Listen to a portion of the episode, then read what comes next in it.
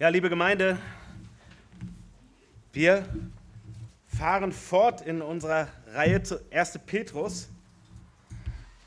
Und wir haben jetzt schon drei Predigten lang ähm, das erste Kapitel studiert und so Gott will, werden wir dieses erste Kapitel heute abschließen. Und wir haben uns vor Augen geführt noch einmal, wie der Petrus ganz persönlich vorbereitet wurde ein, diesen Gnadenbrief zu schreiben, wo es so um die, um die Gnade Gottes so zentral geht, wie er in seinem Leben so viele Stationen hatte, wo er lernen musste, dass er völlig abhängig ist von Gottes Gnade und Barmherzigkeit. Und dass äh, sein ganzer starker Charakter überhaupt nicht ausreicht, um vor Gott zu bestehen und für Gott wirklich zu leben und dass er selber Veränderung braucht. Und so kann er jetzt voll überzeugend diesen Brief schreiben. Und wir haben dann diese, diese Kette gesehen, ähm, ab Vers 3, dass wir eine, eine lebendige Hoffnung haben, und zwar eine lebendige Hoffnung, also die noch, noch weiter wächst und gedeiht auf unser himmlisches Erbe. Dass wir Gottes Herrlichkeit sehen dürfen, daran Anteil haben dürfen an der Gemeinschaft mit Gott, die Ewigkeit bei ihm verbringen dürfen, wenn wir seine Kinder sind. Dass wir mit einbezogen werden in seine weiteren Pläne dass er uns gebraucht. Dieses Erbe ist im Himmel aufgehoben für uns, ist absolut sicher. Und wodurch haben wir diese Hoffnung auf dieses Erbe, was wir bekommen? Durch die Rettung, die Gott selbst gewirkt hat an uns. Und dann haben wir gesehen, wie es alles zusammenhängt, wie es in Gottes Hand liegt. Alles, was schief gehen könnte, ist in Gottes Hand, wo nichts schief geht. Und zum anderen sind wir nicht diejenigen, die einfach etwas passiv erdulden, sondern die aktiv sich freuen dürfen weil sie sehen, wie Gott sie beschenkt, wie er seine Liebe über uns ausgießt. Wir sind nicht die Passiven wie vorm Fernseher, die sich wundern, was da draußen los ist, sondern Gott nimmt uns mitten hinein. Und dann haben wir in der letzten Predigt ähm, noch einmal gesehen, was wir für Vorrechte haben als Errettete, dass wir mit einer unsichtbaren Realität konfrontiert sind, die nicht irgendwie eine Fantasiewelt ist, sondern die jetzt schon in, in dieser Zeit in unserem Leben konkrete Auswirkungen hat. Weil wir um Dinge wissen, die vor uns liegen, die absolut zuverlässig zugesagt sind von der glaubwürdigsten Person, die es überhaupt gibt. Und deshalb können wir jetzt auch in allen schweren Situationen unseres Lebens, in allen Prüfungen, in allen Drangsalen, ganz anders darauf blicken. Und wir wissen, das ist nicht das Ende. Die Not, die wir jetzt haben oder die sich irgendwo abzeichnet, das hat niemals das letzte Wort. Und selbst der Tod hat nicht das letzte Wort. Und das ändert jetzt schon unser praktisches Leben, obwohl es hier um Dinge geht, die jetzt für uns noch nicht völlig greifbar sind oder deren Wirkung noch nicht völlig entfaltet ist. Das Vorrecht der unsichtbaren Realität.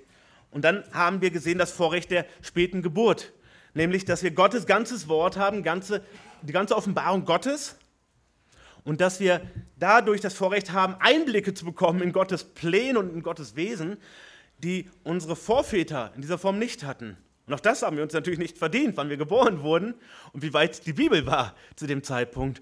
Aber wir dürfen einfach dankbar sein, während die großen Propheten Gottes schon viel gezeigt bekommen haben, dürfen wir das ganze Bild sehen und haben aber auch die Verantwortung, entsprechend dieses ganzen Bildes, dieser ganzen Offenbarung zu leben und zu handeln. Und da ist hier der Anknüpfungspunkt, da geht es jetzt weiter. Denn so hat uns jetzt Petrus erinnert an Dinge, von denen wir doch schon längst wissen sollten. Und er sagte, ja, aber deshalb kannst du nicht einfach so weitermachen wie bisher. Deshalb geht es nicht einfach darum, dass du dich ein bisschen freust und dann machst du so dein Ding weiter. Dann mauschelst du dich so durch dein Leben wie bisher, nur ein bisschen optimiert, mit ein bisschen mehr Zukunftsaussichten. Alles ein bisschen schöner gemalt. Nein, so geht es nicht. Auch Petrus macht deutlich, dass wir uns überhaupt nichts davon verdienen können. Deshalb schreibt er von der Gnade. Wir wissen, Gnade ist das trotzdem Ja Gottes. Das ich gebe dir trotzdem, ich will dich trotzdem, ich liebe dich trotzdem, obwohl das, was du von dir aus getan hast, überhaupt nicht liebenswürdig ist. Obwohl das alles überhaupt nicht ansatzweise ausreicht, um von mir zu bestehen. Aber ich habe dich trotzdem lieb. Und ich habe trotzdem für dich den größten Preis bezahlt, nämlich das Allerliebste, was ich habe, habe ich gegeben, sagt Gott, nämlich meinen geliebten Sohn.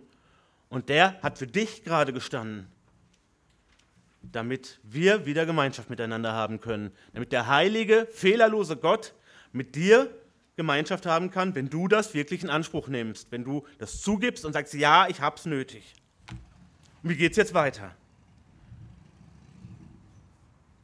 Petrus sagt nicht, und jetzt musste aber deine Schulden auch abarbeiten. Und deshalb kommt jetzt Folgendes. Er sagt, nein, die logische Konsequenz dessen ist, aufgrund dieser großen Freude, dieser großen Gnade, die du erfährst, müssen sich viele Dinge grundlegend bei dir ändern. Und trotzdem ist diese große Liste an persönlichen Baustellen, die uns Petrus hier mit ins Stammbuch schreibt, ist nicht etwas zum Abackern, aber etwas, um das wir uns kümmern sollen. Es geht heute um die Wirkkraft von Gottes Gnade, die Wirkkraft von Gottes Gnade. Die Frage ist, was, was macht denn die Gnade jetzt? Ja, du sagst, sie erfüllt dein Herz. Du sagst, sie bewegt dich. Aber was, was macht denn jetzt wirklich diese Gnade? fragt vielleicht dein Nachbar, dein Gesprächspartner, dein naher Verwandter. Sagt, diese Gnade, ist das doch wieder so ein christlicher Fachbegriff, so ein, ein Mysterium? Die Gnade und da sagen alle, naja, du, du hast keinen Geist, du kannst es mit der Gnade überhaupt gar nicht. Das ist Gnade, weißt du. Und so wahr es ist, dass wir Heiligen Geist brauchen, den nur Gott schenken kann, um es wirklich ganz zu erfassen. Das ist wahr. Aber trotzdem ist diese Gnade nichts Abstraktes. Es ist nämlich diese Erkenntnis.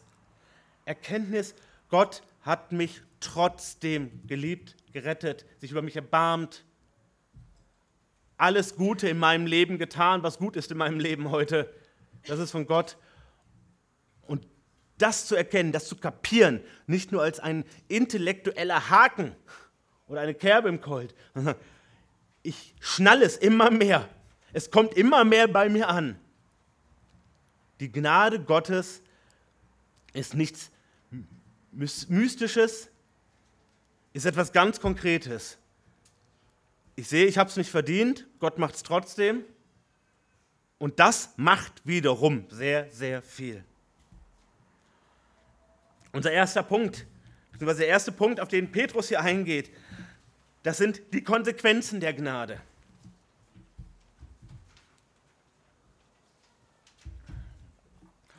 Und so fängt dieser Abschnitt in Vers 13 auch an mit einem Darum.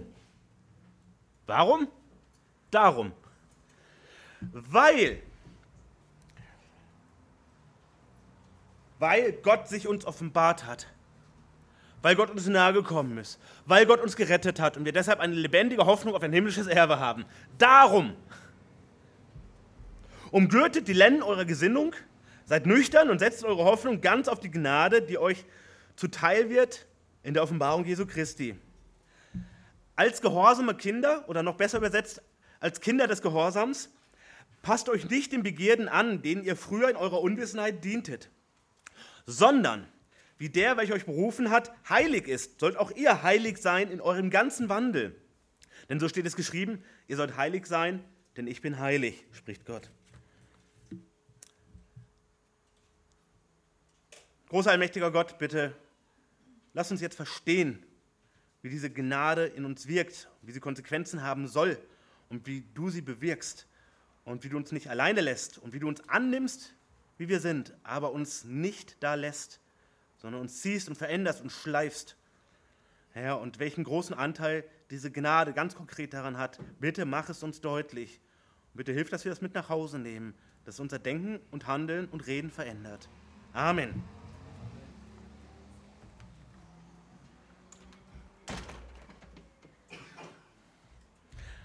Er sagt, es kann jetzt nicht mehr so weitergehen.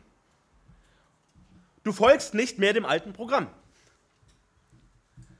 Sagt, in Anbetracht dessen, was ich jetzt in diesen bisherigen Versen euch nochmal vor Augen geführt habe, euch so deutlich gemacht habe, euch die Zusammenhänge klar gemacht habe, dessen, was Gott an euch bewirkt hat und aktuell bewirkt und in Zukunft noch tun wird, also alle drei Zeitdimensionen, die wir kennen, einbezogen, könnt ihr nicht einfach so weiterleben. So unter Motto, wie früher, nur so ein bisschen christlich jetzt halt, ne? Ja, Sonntagvormittag brunchen gehen ist jetzt vorbei, dann gehe ich in eine Kirche. und so ein, zwei Sachen, die sollte ich vielleicht lassen, ein, zwei Sachen muss ich hinzufügen in meinem Leben und dann passt es so halbwegs. Er sagt, nein. In Anbetracht dieser Dinge der Vergangenheit, Gegenwart und Zukunft, die Gott dir gibt, ganz persönlich, brauchst du einen radikal Turn in deinem Leben. Und dieser radikal Turn bedeutet, jemand anderes bekommt das Kommando. Und jetzt müssen wir uns zuerst noch einmal anschauen, wer hatte bisher das Kommando. Denn ohne Gottes Wirken ist es nahezu unmöglich, wirklich zu durchschauen, wer in unserem Leben das Sagen hat. Oft ist es so, dass wir davon ausgehen, wir sind unser eigener Herr im natürlichen Programm, wenn wir ohne Gott leben. Ich bin mein eigener Herr oder meine eigene Dame, je nachdem. Ich gebe hier das Kommando, ich treffe meine autarken Entscheidungen. Ich mache mir bewusst, was ich will und dann versuche ich das umzusetzen und durchzusetzen und hinzukriegen und zu erreichen. Und Gottes Wort sagt Vorsicht. Das ist ein großer Irrtum. Das ist ein großer Irrtum. Du warst niemals unabhängig. Du warst niemals unabhängig. Luther hat frei zitiert gesagt, der Mensch ist ein Reittier. Also einer sitzt ihm sozusagen immer auf dem Rücken und sagt, wo es lang geht. Der Mensch ist ein Reittier. Du bist ein Reittier, ich bin ein Reittier. Das ist der natürliche Modus. Und das passt, das Reittier kann nur ganz schwer sehen, wer da hinten drauf sitzt und die Zügel in der Hand hat. Es gab keine letztliche Unabhängigkeit in deinem Leben und in meinem Leben. Petrus spricht hier von den Begierden, denen wir früher in Unwissenheit gedient haben. Also Dinge, die uns angetrieben haben, die sozusagen bei uns im Sattel gesessen haben. Dinge, Wünsche, Idealvorstellungen, letztlich Götzen, die uns angetrieben haben, das zu tun, was wir tun sollen. Und uns haben glauben lassen, dass wir das doch ganz souverän entschieden haben.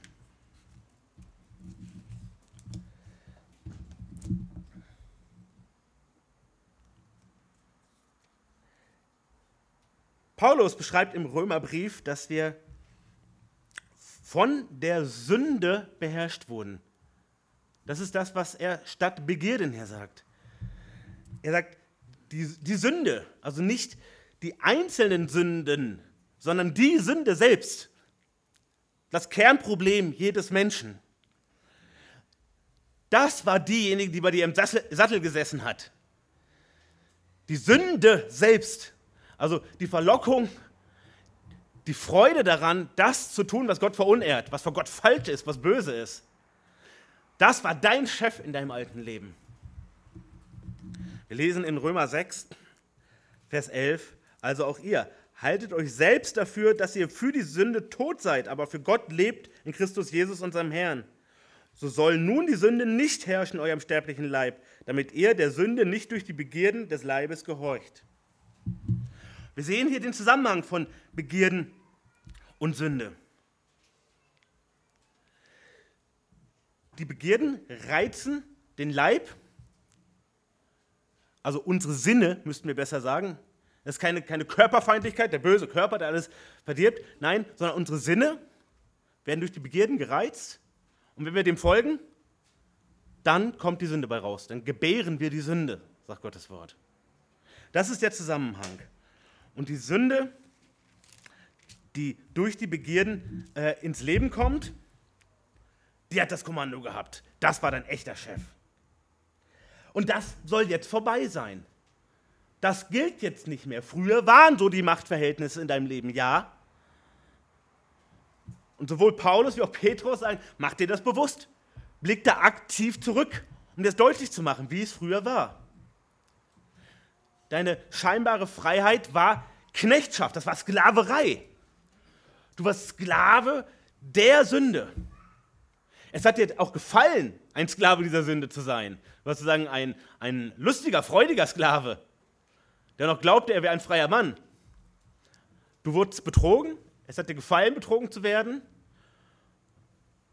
Du musstest letztlich handeln gegen Gott und hast Freude daran. Hast es gerne wieder gemacht. Der freudige Sklave, der glaubt, er wäre ein freier Mann.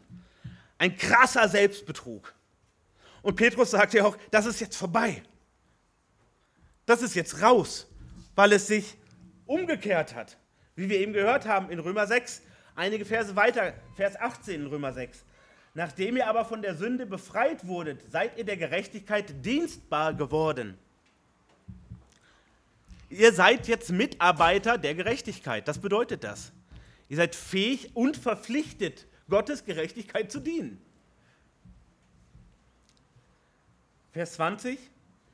Denn als ihr Sklave, Sklaven der Sünde wart, da wart ihr frei gegenüber der Gerechtigkeit. Also da war euer Herr die Sünde. Und ihr wart der Gerechtigkeit Gottes nicht verpflichtet. Weil ihr habt ihr nicht gehört. Ein Sklave bedeutet, ich gehöre jemand voll und ganz. Der kann mit mir machen, was er will. Und so war dein und mein Verhältnis zur Sünde. Das war dein Herr, der hatte dich sozusagen an der Kette und du hast noch gegrinst dazu und applaudiert. Und, deshalb hatte die Gerechtigkeit dir nichts zu sagen, weil du hast dir nicht gehört. Das war wer Fremdes für dich, die Gerechtigkeit Gottes. Wir sehen, das ist ein Sinnbild hier, das ist ein, ein Vergleich, der uns deutlich machen soll, wie es war, damit wir es besser kapieren. Und Vers 22, jetzt aber, da ihr von der Sünde frei und Gott dienstbar geworden seid, habt ihr als eure Frucht die Heiligung, als Ende aber das ewige Leben. Denn der Lohn der Sünde ist der Tod, aber die Gnadengabe Gottes ist das ewige Leben in Christus Jesus, unserem Herrn. Amen. Er sagt, jetzt gehörst du nicht mehr der Sünde. Das ist nicht mehr dein Chef, das ist nicht mehr dein Besitzer. Und er hat überhaupt nichts mehr zu melden. Und diese Begierden, die haben auch nicht mehr das Kommando. Du hast ihnen nicht mehr nachzufolgen, diesen Begierden Platz zu lassen, sodass sie dich reizen und du dann wieder Knecht der Sünde bist. Nochmal, das ist nicht mehr dein Besitzer. Rollenwechsel. Du gehörst jetzt Gott und seiner Gerechtigkeit. Und dieser alte Besitzer, der ist raus. Der ist von früher. Das gilt nicht mehr. Es hat dich nicht zu interessieren. Sondern du sollst als ein Knecht, als ein Sklave Christi auf deinen neuen Besitzer schauen. Und was er möchte. Und dieser neue Herr, das ist der große Unterschied. Der ist zwar dein Herr und du gehörst ihm. Wenn du zu Christus gehörst, gehörst du auch Christus. Ja? Aber er sagt, du bist nicht nur Knecht bei mir. Es ist schon ein Vorrecht, wenn du mein Knecht bist. Aber du bist sogar mein Mitbruder von meinem Vater in unsere himmlische Familie mit hinein adoptiert. Das ist die Sonderstellung. Deshalb, wenn du ein Kind Gottes bist, sollst du ein Kind des Gehorsams sein. Denn du bist ein Mitbruder, ein Hausgenosse Christi. Das ist der Zusammenhang.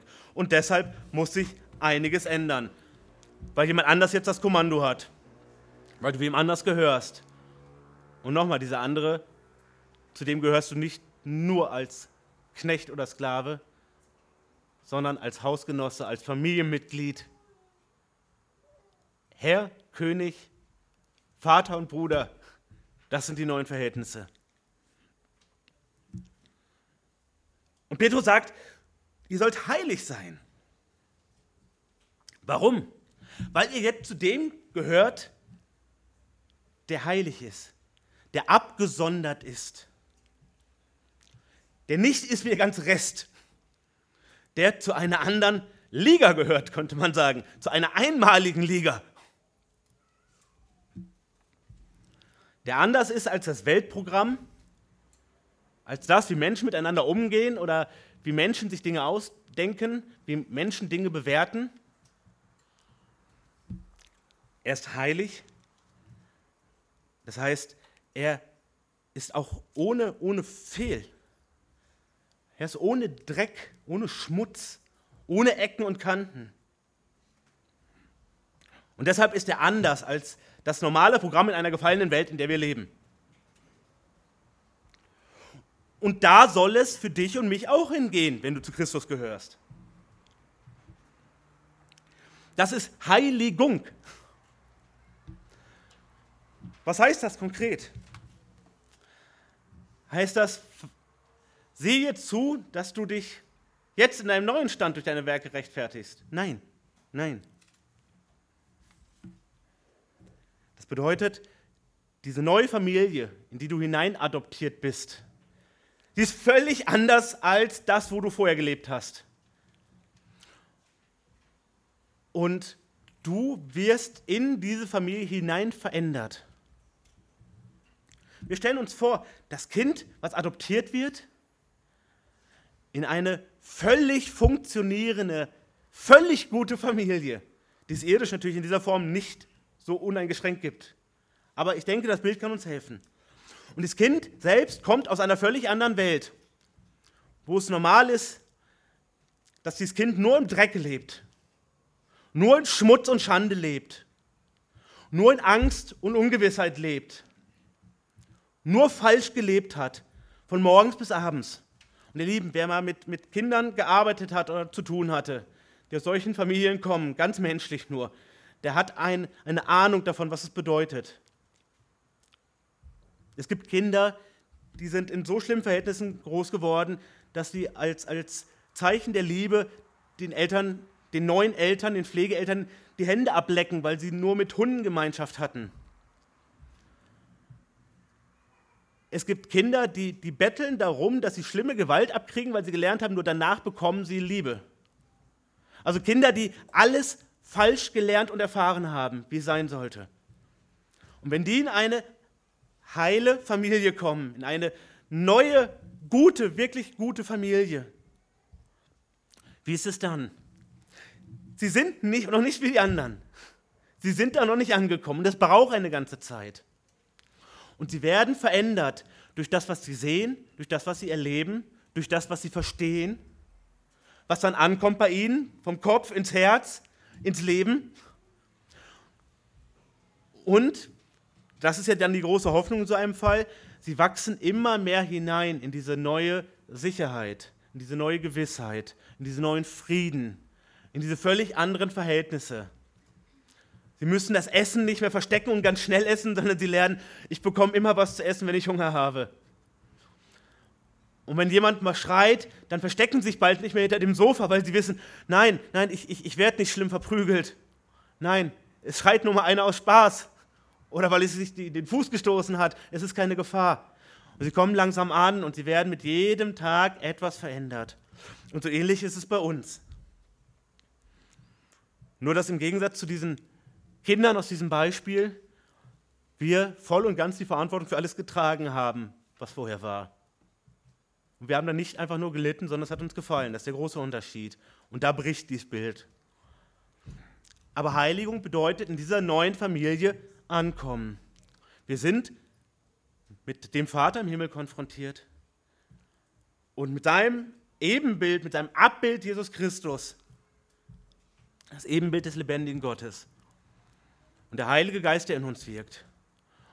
Und in dieser Familie, zusammen mit vielen mit hineinadoptierten, wachsen wir immer mehr hinein und das ist letztlich die Heiligung. Wir passen uns diesen neuen Familienverhältnissen und der Realität dort an, weil es eine bessere Realität ist als die, von der wir bisher geprägt sind. Aber die alte wirkt noch nach eine ganze Zeit. Und deshalb ist Heiligung kein Prozess, den man im ersten Jahr nach der Bekehrung abschließt, sondern der abgeschlossen ist, wenn wir abberufen werden. Wenn du 1,80 Meter tiefer gelegt wirst, dann ist deine Heiligung abgeschlossen, nicht vorher. Und es ist egal, ob du fünf Tage oder 50 Jahre im Glauben bist, glaub nicht, dass deine Heiligung abgeschlossen ist und werde nicht hochmütig über deine Heiligung. Und schau nicht auf andere herab. Komm mal in deiner Heiligung erstmal so weit wie ich. Jetzt beiß dir mal die Zähne zusammen und komm mal voran, mein Freund. So funktioniert das nicht.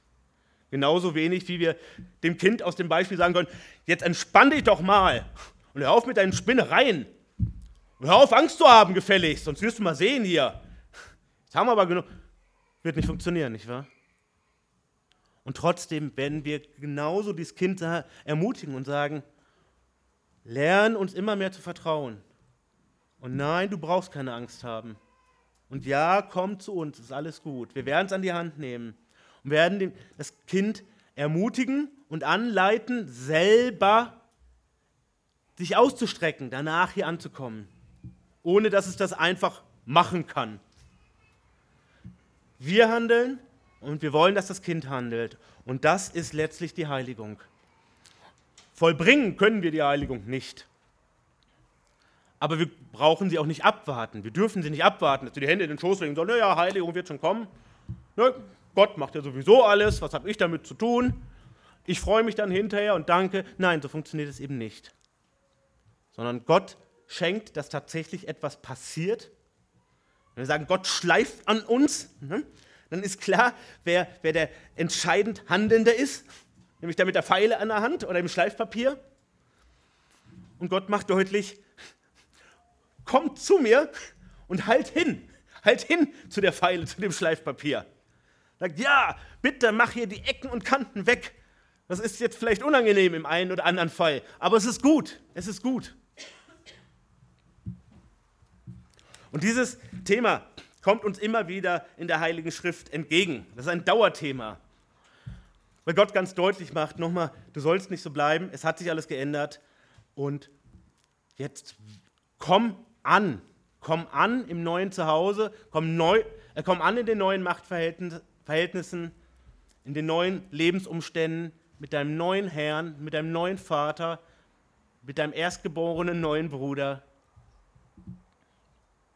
1. Thessaloniker 4 zum Beispiel. Weiter nun, ihr Brüder, bitten und ermahnen wir euch in dem Herrn Jesus, dass ihr in dem noch mehr zunehmt, was von uns empfangen habt, nämlich wie ihr wandeln und Gott gefallen sollt. Das müssen wir lernen. Nochmal, das ist ein Prozess. Das müssen wir lernen. Das dauert. Aber wir müssen für Lernen halt auch was tun. Ne? Denn ihr wisst, welche Gebote wir euch gegeben haben im Auftrag des Herrn Jesus. Denn das ist der Wille Gottes, eure Heiligung, dass ihr euch der Unzucht enthaltet, dass es jeder von euch versteht, sein eigenes Gefäß in Heiligung und Ehrbarkeit in Besitz zu nehmen. Nicht mit leidenschaftlicher Begierde wie die Heiden, die Gott nicht kennen, dass niemand zu weit geht und seinen Bruder in dieser Angelegenheit übervorteilt, denn der Herr ist ein Rächer für alle diese Dinge, wie wir euch zuvor gesagt haben und ernstlich bezeugt haben. Denn Gott hat uns nicht zur Unreinheit berufen, sondern zur Heiligung. Also macht nicht weiter in dem Dreck, den ihr vorher gemacht habt, weil jetzt könnt ihr bewerten, dass es Dreck war. Und Unzucht ist nicht die, die Megasünde. Es gibt nämlich nur Megasünden. Das ist nur ein Beispiel aus dem praktischen Leben. Denn gerade viele, viele Christen außerhalb Israels waren krass konfrontiert mit der heidnischen Kultur, wo Unzucht eine ganz große Rolle gespielt hat, ähnlich wie heute. Eine kultische Unzucht. Und deshalb war das so ein Dauerthema, weil es normal war für die Mitbürger und damit auch für die jetzt Bekehrten vorher, zu Prostituierten zu gehen, ähm, Tempelunzucht zu betreiben, in verschiedenster Form, die wir jetzt hier nicht weiter ausbreiten müssen. Aber es gehörte zum normalen Leben. So wie es heute auch weitestgehend zum normalen Lebensstil gehört, Unzucht zu betreiben. Also Sexualität außerhalb der Ehe, vor der Ehe, neben der Ehe, statt der Ehe, Pseudo-Ehe, all diese Dinge. Nochmal, es ist damit nicht gesagt, dass es eine schlimmere Sünde ist als Heuchelei, Betrug, Selbstliebe, Ungehorsam gegen die Eltern und, und, und. Aber es war ein wichtiges Thema und ist heute wieder auch ein wichtiges Thema. Und Paulus sagt an dieser Stelle, das geht so nicht, das geht so jetzt nicht mehr.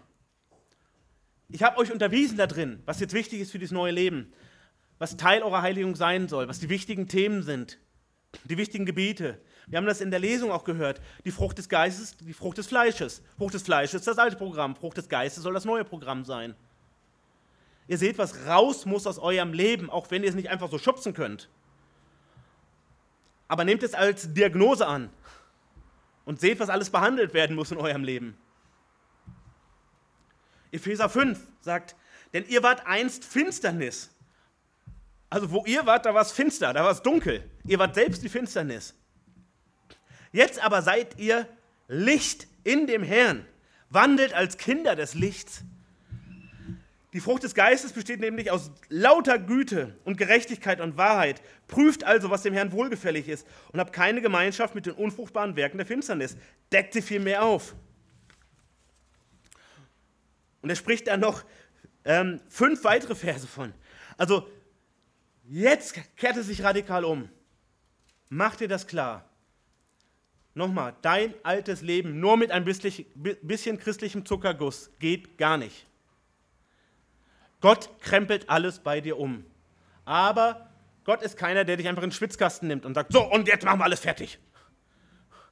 Sondern Gott, Gott möchte, dass du selber es erkennst und es möchtest. Und dass du zu dem Punkt kommst und sagst, Herr, ich habe es probiert.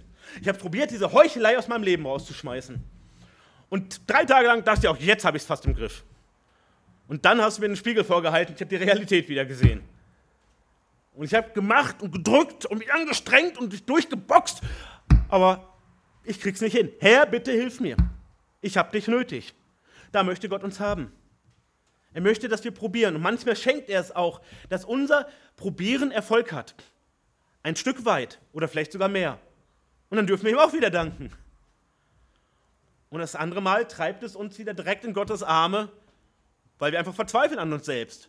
Und nochmal, es ist egal, ob das Thema Unzucht ist oder Unehrlichkeit oder Lieblosigkeit. Das ist alles gleich schlimm. Und alles sollte uns in die Arme unseres Herrn und Vater treiben. Ich möchte mehr so werden, wie ich vor dir sein soll. Wie es dich erfreut, wie es dich ehrt. Aber ich komme hier schon wieder nicht weiter. Ich sehe wieder, wie begrenzt meine Macht ist. Ich bin wieder im Petrus-Programm. Der hat das doch auch so heftig gelernt. Bitte hilf mir jetzt weiter. Aber wie, wie macht diese Gnade das jetzt? Wie macht diese Gnade das jetzt, dass das Wirklichkeit wird? Welchen Anteil hat sie jetzt daran? Wie wirkkräftig ist sie? Das ist unser zweiter Punkt. Und zwar die Erziehungsmittel der Gnade. Die Erziehungsmittel der Gnade.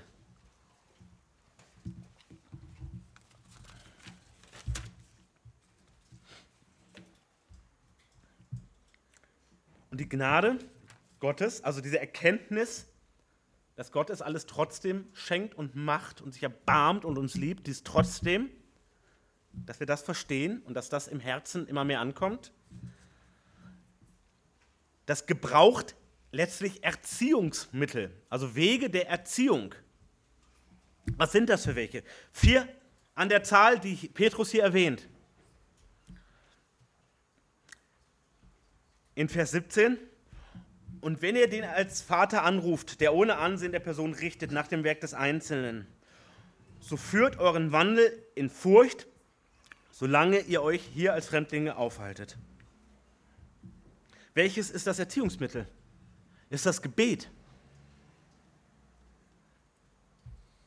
Gebet ist eben nicht Selbstgespräch, ist eben nicht Psychotherapie sondern Gebet hat eine ganz konkrete, reale Wirkung. Gebet bedeutet ja erstmal, wir reden mit unserem Herrn. Ein Gespräch von dieser Welt an einen Ort außerhalb dieser Welt. Also es ist mehr als ein internationales Telefonat. Das ist uns klar, ne? Und das können wir permanent, sogar kostenlos, in Anspruch nehmen und sollen es auch. Und Gott sagt, ich weiß alles von dir. Ich kenne dich besser als du selber. Und trotzdem möchte ich, dass du mir dein Herz ausschüttest. Dass du mir sagst, was dich bewegt. Und dass du bittest, dass du dankst. Das heißt, dass du dein Leben reflektierst und mit mir Beziehung pflegst im Gespräch. Das ist Gebet. Also Gebet ist nicht irgendein Ritual, ist nicht irgendein ein, ein Zaubermittel oder sonst irgendwas, es ist ein Gespräch zwischen einem Menschen und dem Schöpfer des Universums. Das geht gar nicht mehr zu toppen. Aber wenn wir es runter reduzieren, können wir sagen, es ist nur ein Gespräch. Aber dieses Gespräch und wie es stattfindet und was es mit sich bringt, das ist ein Erziehungsmittel. Das wirkt an uns. Nochmal, wenn wir Gott unser Herz ausschütten sollen. Und Jesus macht deutlich, wenn ihr betet, plappert nicht wie die Heiden. Also faselt nicht irgendein dummes Zeug zusammen. Ich meine, er macht auch deutlich, du darfst mit deinen Worten beten. Und Gott sieht dein Herz an. Also er weiß, wie du es meinst. Aber mach dir auch bewusst, mit wem du redest. Das ist nicht Kaffeeklatsch mit Tante Erna. Nochmal, du redest mit dem lebendigen Gott. Deshalb denk nach, was du ihm sagst. Denk nach, was du ihm sagst. Quatsch nicht irgendein dummes Zeug daher, sondern benutzt deinen Kopf, den er dir auch gegeben hat, wenn du mit ihm redest. Wenn ich Gott danke, dann muss ich erstmal überlegen, wofür. Dann muss ich auf mein Leben schauen und überlegen, wo hat Gott denn überhaupt gewirkt? Wo erkenne ich Gottes Wirken? Wo ist sichtbar oder verständlich für mich, dass Gott hier eingegriffen hat, dass Gott bewahrt hat, dass Gott etwas geschenkt hat, was nicht selbstverständlich ist oder etwas erhalten hat, was nicht selbstverständlich ist.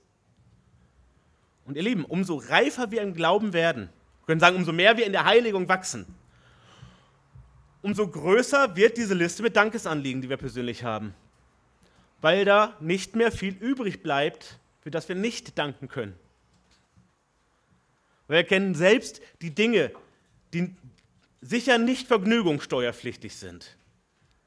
Also das, wovon Petrus hier gerade auch geredet hat, die Drangsale, die Prüfung. Da ist ja keiner, wo schreit, juhu, endlich Drangsal. Das ist super, ich bin Christ, ich stehe total auf Drangsal. Das meint er damit nicht. Mein Drangsal ist unangenehm. Und du sollst dir, dir nicht Sachen irgendwie schön reden. Ja, das sind Psychotaktiken, das ist dummes Zeug. Sondern du siehst, es ist Drangsal und Drangsal tut weh oder macht Angst oder, oder, oder, ist auf jeden Fall erstmal nicht schön. Aber schau etwas weiter. Schau bitte nicht nur bis zur Drangsal, bis zum Problem, bis zum Leid, sondern schau weiter. Und dann kannst du dieses Leid besser einordnen. Und das Gebet und das Nachdenken über das Gebet, sozusagen die Vor- und Nacharbeit von Gebet ist das nämlich, führt uns dazu, dass wir immer mehr Gott zu danken haben. Auch für die Dinge, die schwierig waren und wehgetan haben, wo wir weinen mussten, wo wir schreien mussten. Und dafür können wir Gott danken auf einmal. Wir sagen, wow, ich erahne langsam, was du damit möglicherweise bewirkt hast oder noch bewirken wirst. Ich habe eine Ahnung und bin nicht mehr so egozentriert, sondern, Herr, warum dieses ganze Leid über mich? Und er sagt, wow, wow, wow, alles dient mir zum Besten, wenn ich zu ihm gehöre. Und alles muss an ihm vorbei und nichts Böses kommt von Gott. Und wow, ich habe nur noch Grund zum Danken. Für den Sonnenschein und für den ganzen Regen. Und wenn ich Gott bitte, dann werden diese, diese Bitteslisten, die ich im Kopf habe oder auf Papier vielleicht, die werden auch immer länger. Weil ich immer mehr kenne, alles liegt letztlich in Gottes Macht und in seiner Hand. Und ich erkenne, wie viel Anliegen ich tatsächlich habe, wie viele Menschen es in meinem Leben gibt, wie viele Baustellen es in meinem Leben gibt, wie viel Not und Verlorenheit es um mich herum gibt. Und ich bitte immer mehr und immer mehr. Und was passiert dadurch? Ich werde verändert. Ich werde verändert, grundlegend. Mein Blick auf die Realität wird immer mehr geschärft. Das ist wie nach einer, wie nach einer Augenoperation. Vorher hatte ich eine ganz dicke Brille, dreimal Fensterglas. So dick. Und ich konnte nur ganz verschwommen sehen. Jetzt hatte ich diese Augen-OP und es dauert. Aber der Blick wird immer schärfer. Jetzt brauche ich schon nicht mehr nach dem Pult tasten. Ich kann schon so weit sehen. Und morgen kann ich schon bis zu der Säule sehen. Und es wird immer alles schärfer. Und das macht das Gebet nämlich. Es schärft den Blick auf das, was von Gott kommt und gekommen ist und wie sehr wir ihn nötig haben.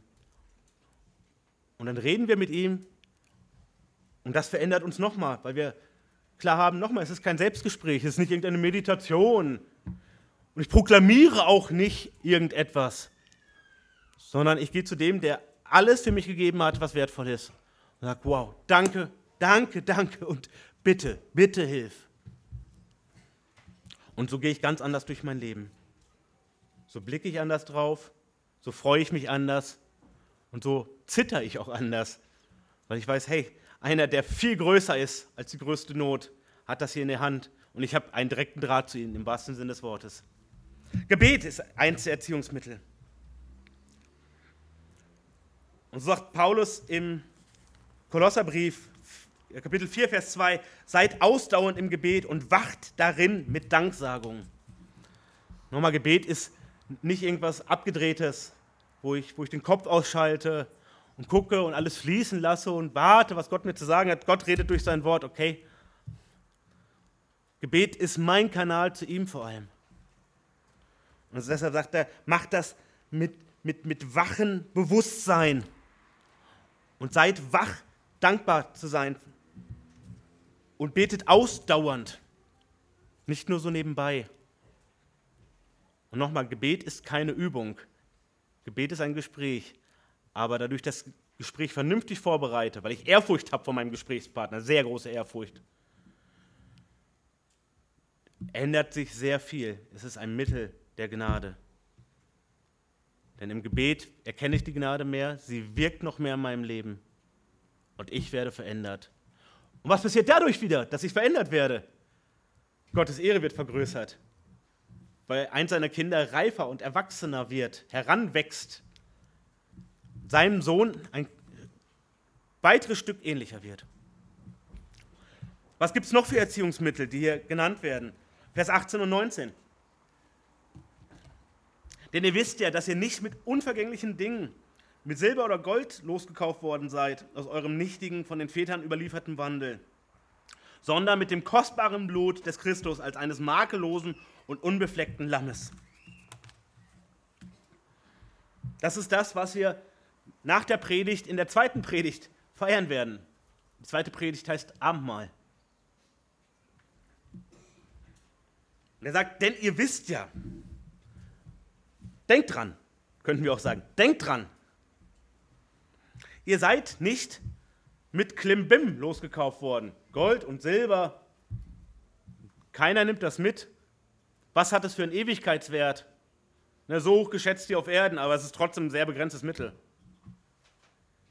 Nein, sondern ihr seid mit dem teuersten Blut erkauft worden. Das ist der Preis, der für euch gegeben wurde. Was ist dieses Erziehungsmittel jetzt? Das ist die Erkenntnis dessen, Punkt B, die Erkenntnis dessen, was Christus tat. Wenn du erwachsen im Glauben wirst, erkennst du immer mehr, was Christus für dich getan hat. Dass wir regelmäßig Abendmahl feiern, soll mit dazu beitragen. Das soll auf keinen Fall das Einzige sein, was dich darin wachsen lassen soll. Es soll nur eine weitere Hilfe sein dass wir, dass wir immer mehr begreifen, also nicht nur intellektuell abgespeichert, Daten, dein persönliches Wikipedia da oben zwischen den Ohren, sondern dass es bei dir wirklich ankommt. Nochmal, dass es wieder dein Denken und Handeln bestimmt. Du kapierst? Er, der keine Sünde hatte, ist diesen grausigen Weg gegangen, obwohl er es nicht musste. Für einen wie mich, der es nicht verdient hat.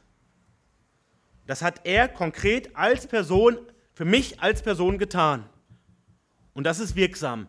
Nochmal, in der Gegenwart und in der Zukunft.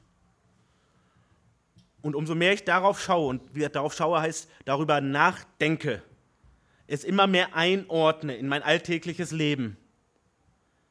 Wenn ich bete, dass ich sage, boah, dass ich so beten kann, im Frieden mit Gott, das basiert nur darauf, dass Jesus meine Schuld für mich bezahlt hat. Das, was Jesus für mich getan hat. Das verändert dich und mich. Und deshalb sollen wir darauf schauen. Nochmal, diese, diese Erkenntnis können wir uns nicht irgendwie backen. Das ist nicht so eine Instant-Backmischung, schiebst mal in den Ofen, rührst schön an nach Anleitung. Nein, so geht das nicht. Wachstum passiert Stück für Stück. In manchen Phasen schneller, Manchmal scheint es sogar ein bisschen zu stagnieren. Aber so wie die Pflanze nicht schnell wachsen kann, sag mal, schnell, wachs mal schnell, Blümchen. Da geht es Sonnenschein, schnell, schnell wachsen, wachsen. Nein, sie wächst, sie streckt sich sinnbildlich aus nach der Sonne. Aber das Wachstum schenkt letztlich Gott durch Sonne und Regen und gute Erde. Und so ist es bei uns auch. Streck dich danach aus, schau darauf, was Christus getan hat für dich. Versuche es immer besser zu verstehen, was das bedeutet. Denn das ist so ein großes Ding. Das soll dich den Rest deines Lebens begleiten und beschäftigen. Das soll dein ganzes Leben lang ein ganz wichtiger Gedanke sein und dich beeindrucken und dich zum Staunen bringen.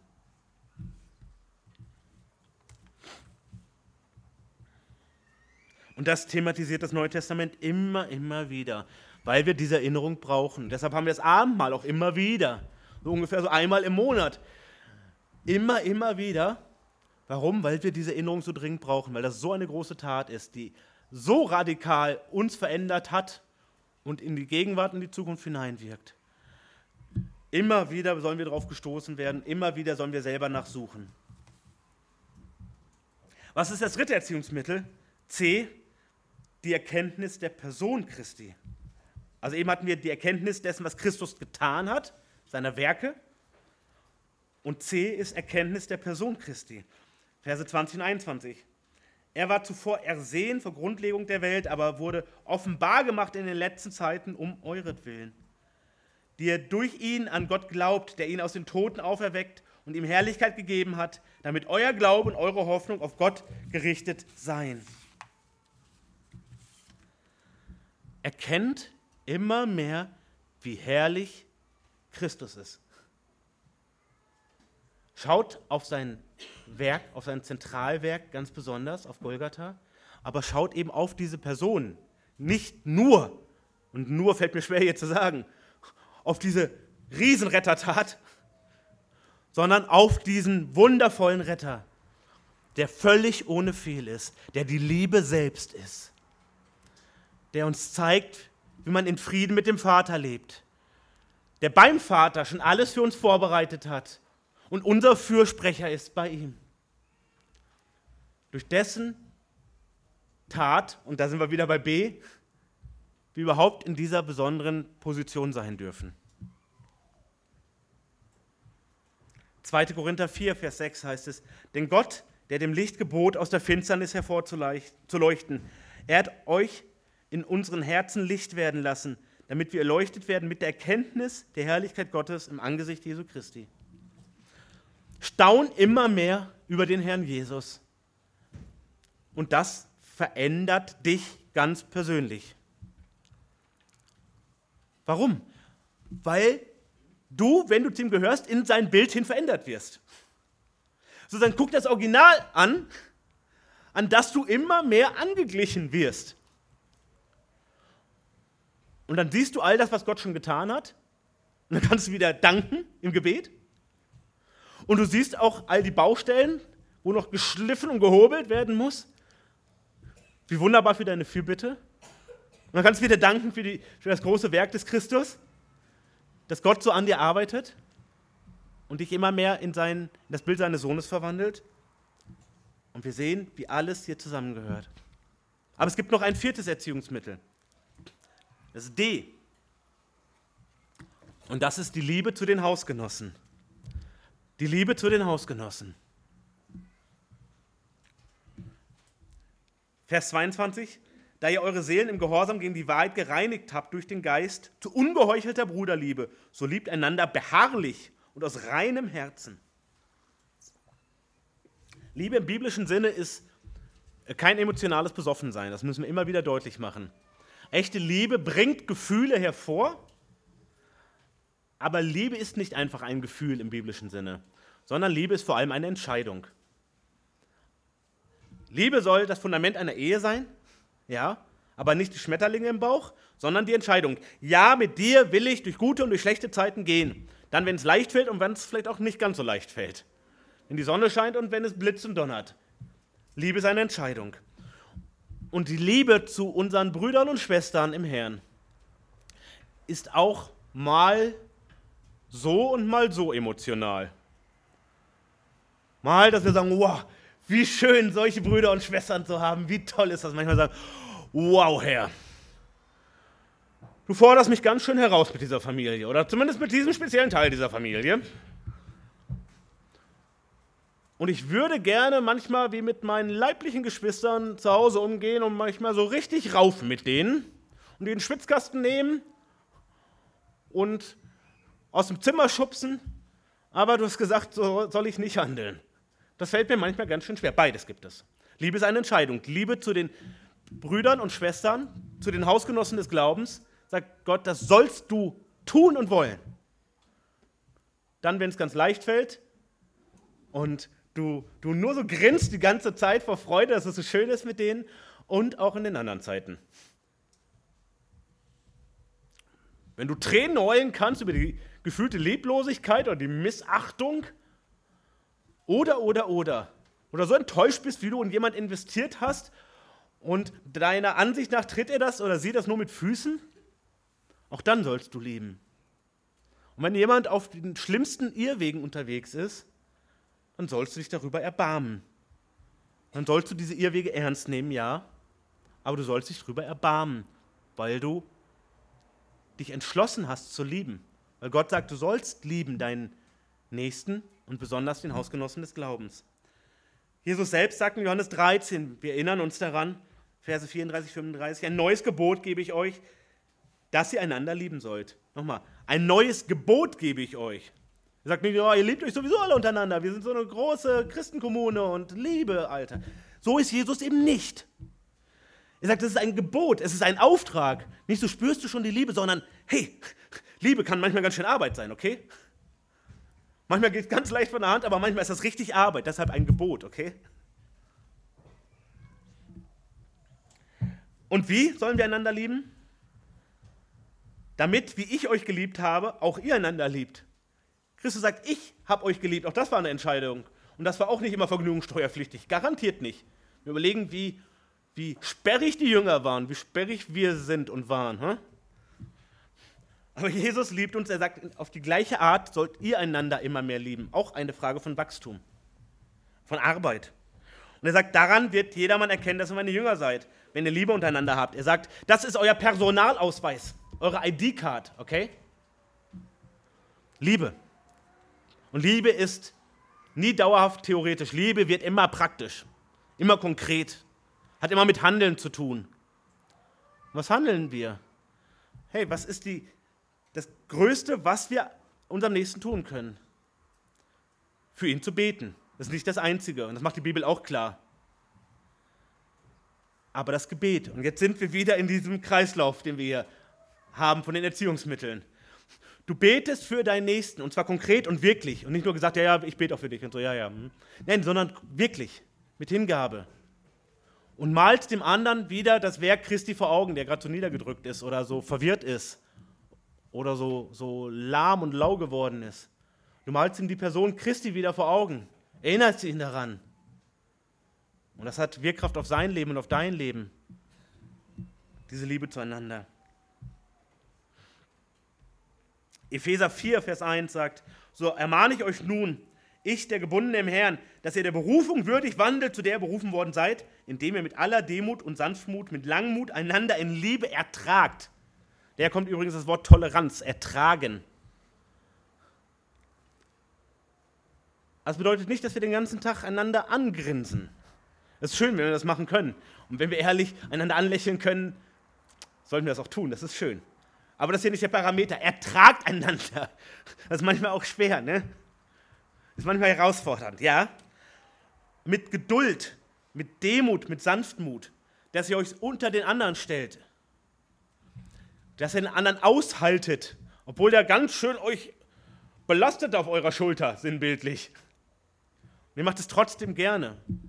Und sagt, hey, mit Blick auf diesen Herrn und diese Freude, dass ich mit dem, der mir gerade den Rücken krumm macht, zusammen die Ewigkeit verbringen darf, geht das schon ein ganzes Stück leichter. Und ich weiß, ich werde auch getragen. Wie gut, dass wir einander haben. Und Paulus schreibt uns im Galaterbrief, das ist nochmal ein Stammbuch. So lasst uns nun, wo wir Gelegenheit haben, an allen Gutes tun. Besonders oder zuerst aber an den Hausgenossen des Glaubens. Das hat eine hohe Priorität. Und ihr Lieben, auch wenn wir auf diese Wahl heute blicken und wenn wir blicken auf eine Gesellschaft, die in so einem rasanten Tempo kaputt geht, was, was Toleranz, echte Toleranz und echte Freiheit, Rechtsstaatlichkeit, auch Glaubens- und Religionsfreiheit betrifft, Ehrlichkeit, Gottes Ordnung in einem Turbotempo zerschlagen wird. In Anbetracht dessen, wie unsere Zukunft sich mehr abzeichnet, ohne hier Alarmismus äh, verbreiten zu wollen. Umso wichtiger wird es mal noch mehr, auch für das Leben im Hier und Jetzt, bis wir nach Hause gehen dürfen, für unseren Dienst und alles, was damit zusammenhängt, dass wir uns an diese Bruderliebe und Schwesternliebe noch viel mehr besinnen, dass wir noch mehr aufeinander aufpassen, noch mehr einander den Rücken stärken, einander schützen, einander aufhelfen, denn es wird ungemütlicher. Und dann ist es wichtiger, dass diese Bruderliebe noch aktiver wird, noch größer wird. Dass wir noch mehr erkennen, warum wir dieses Gebot bekommen haben. Zuerst um unseren Herrn zu ehren, aber es hat konkrete Wirkung an uns und es hilft uns und wir brauchen das. Und jetzt kommen wir zu unserem letzten Punkt, zu drittens. Das ist kurz, aber es ist wichtig. Denn wir werden noch einmal erinnert, mit Blick auf diese ja, To-Do-Liste müssen wir sagen. Also betet. Blickt darauf, wer Christus ist, was er getan hat. Liebt die Geschwister, weil ihr jetzt ein neues Leben habt, weil ihr in einem neuen Stand seid. Jetzt kommt noch mal ein Denn zum Abschluss. Sogar zwei Denn. Verse 23 bis 25. Denn ihr seid wiedergeboren, nicht aus vergänglichem, sondern aus unvergänglichem Samen, durch das lebendige Wort Gottes, das in Ewigkeit bleibt. Denn alles Fleisch ist wie Gras und alle Herrlichkeit des Menschen wie die Blume des Grases. Das Gras ist verdorrt und seine Blume abgefallen. Aber das Wort des Herrn bleibt in Ewigkeit. Zitat aus Jesaja 40.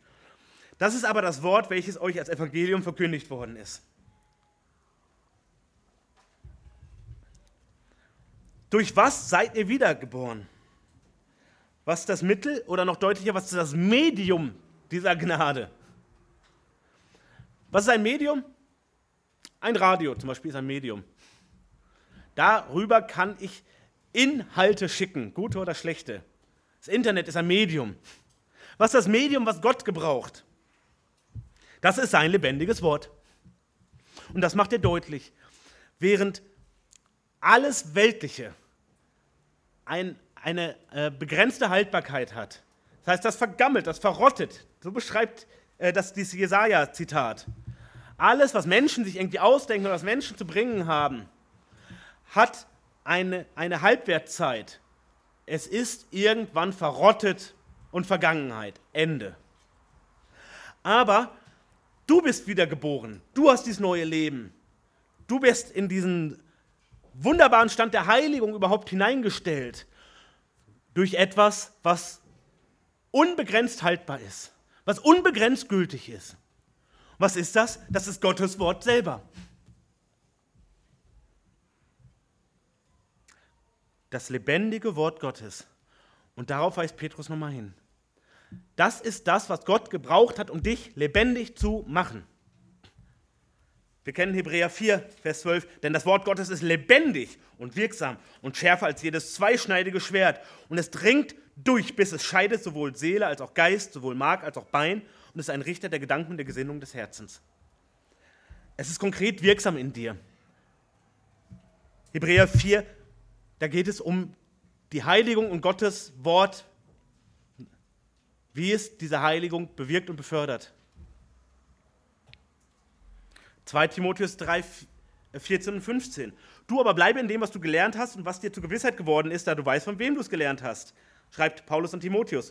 Und weil du von Kindheit an die heiligen Schriften kennst. Und jetzt kommt es, welche die Kraft haben, dich weise zu machen zur Errettung durch den Glauben, der Christus Jesus ist.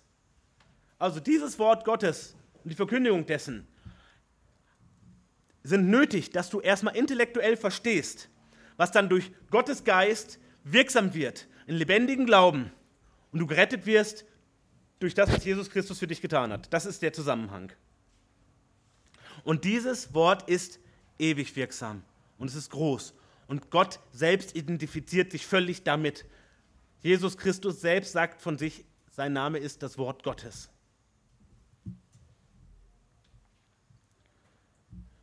Epheser 1, Vers 13. In ihm, also in Christus, seid auch ihr, nachdem ihr das Wort der Wahrheit, des Evangelium eurer Rettung gehört habt. In ihm seid ihr auch, als ihr gläubig wurde, versiegelt worden mit dem Heiligen Geist der Verheißung. Also ihr habt gehört und dann ist es wirksam geworden. Und wir wissen, Römer 10, Vers 17, der Glaube kommt aus der Verkündigung, die Verkündigung aus, aus dem Wort Gottes. er sagt das nochmal zum Schluss. Mach dir klar, das ist nicht irgendetwas, was das alles bewirkt hat. Es ist Gott selber mit seinem Wort, mit dem er die ganze Welt geschaffen hat, das so mächtig ist, dass heute noch tote, geistlich tote Menschen lebendig macht, wie es auch dich lebendig gemacht hat. Das führe dir vor Augen. Und deshalb geht es nicht mehr weiter wie bisher. Und deshalb gibt es diese Baustellen.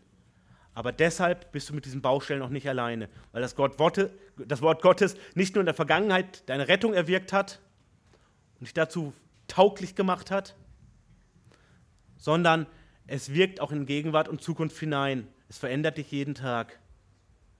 Wo erkennst du das Werk Christi und die Person Christi? Wo erkennst du, was echte Bruderliebe ist? Woran erkennst du, wofür du zu danken hast und wofür du zu bitten hast? Letztlich im Wort Gottes und der Realität deines Alltags. Die Realität deines Alltags geprüft an Gottes Wort, eingeordnet durch Gottes Wort. Das macht das Ganze möglich. Und Petrus sagt, und los geht es. Und los geht es. Nochmal, jetzt handel, jetzt bitte Gott darum. Jetzt versuch dich auszustrecken. Jetzt guck mal, wie weit Gott dich schon vorbereitet hat.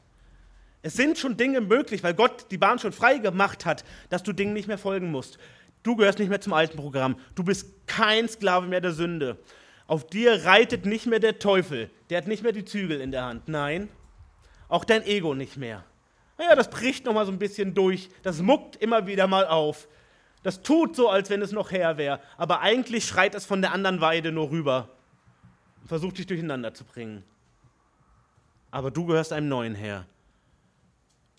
Du bist so ein Kind, ja, aus einer ganz kaputten Familie, aber du hast dich wohlgefühlt in dieser kaputten Familie. Voller Suff und Gewalt und Lüge und Dreck und Schande.